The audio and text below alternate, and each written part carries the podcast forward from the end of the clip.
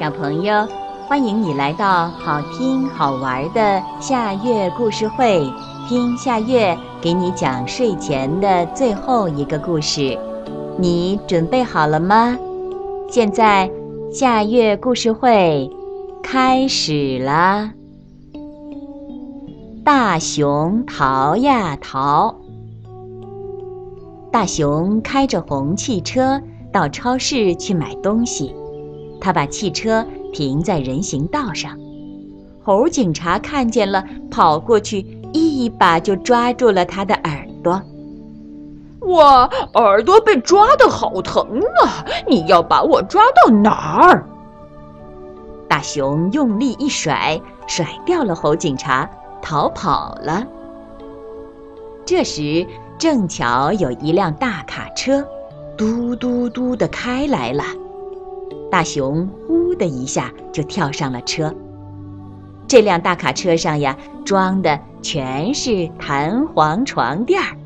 呼的一下，大熊又从车上一直弹到十二层楼的大阳台上。大熊走出阳台一看，啊，原来这是一间大衣商场。大熊马上把一件连帽大衣披在身上，哈哈，这一下大熊看上去真像个阔太太呢。大熊一摇一摆地走到十一楼的餐厅，他在一张餐桌前坐下，白鹅小姐马上端来香喷喷的饭菜，大熊一看。啊呜啊呜，大口吃起来。吃完了饭，白鹅小姐请他付钱。大熊摇摇头，摆摆手，拔腿就逃。白鹅小姐跟在他的后面拼命地追，眼看就要被抓住了。大熊灵机一动，骑在扶梯的扶手上，哗哗哗地一直往下滑去。白鹅小姐也想骑在扶梯上去追大熊，可是她不敢从那么高的地方往下滑，只好算了。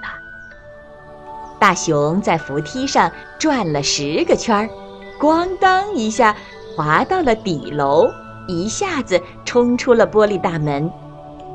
大门的警卫鳄鱼先生立刻去抓大熊，大熊从地上一咕噜爬起来就逃。大熊逃啊逃，逃进了游乐场。他呼的一下乘上了高空转盘，哗哗哗地转了起来。哗哗哗，哗哗哗，高空转盘把大熊转得头昏脑胀。咚！大熊从转盘上摔了下来。哈哈，我等你好久了，这次看你再往哪儿跑！猴警察走过来，把大熊抓住了。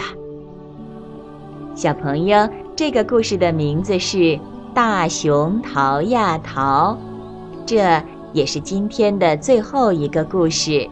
现在到了该睡觉的时间，好好的睡一大觉，做个美梦。我们。明天再见啦，晚安。